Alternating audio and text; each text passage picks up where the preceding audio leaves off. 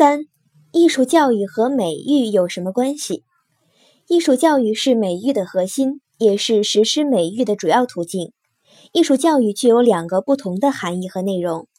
从狭义上讲，艺术教育被理解为对于培养艺术家或专业艺术人才所进行的各种理论和实践教育，如各种专业艺术院校正是如此。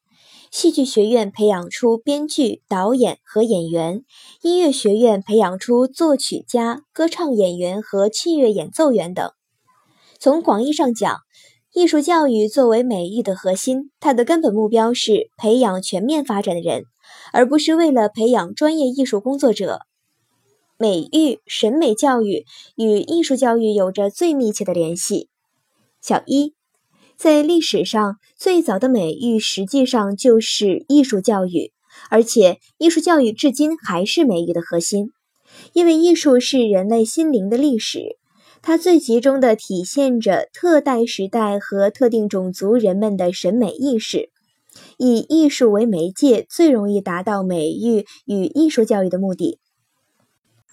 小二，艺术教育也是实施美育的主要途径。由于艺术具有审美娱乐、审美认识、审美教育等独特的功能，使得艺术成为审美教育的主要内容和主要方式。小三，但艺术教育与审美教育也不能完全等同。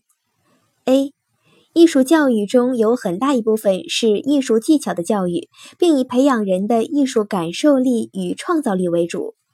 审美教育却不一定涉及艺术技巧的培养，对艺术的感受力的培养，也是为主体形成完善的审美心理结构和健康人格服务的。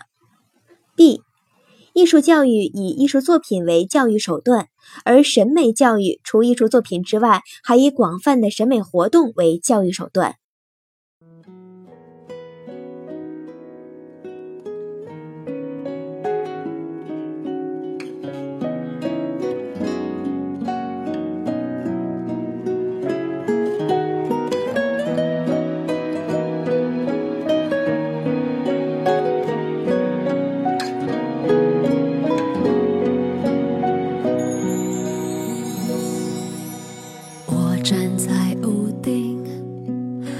昏的光影，我听见爱情光临的声音。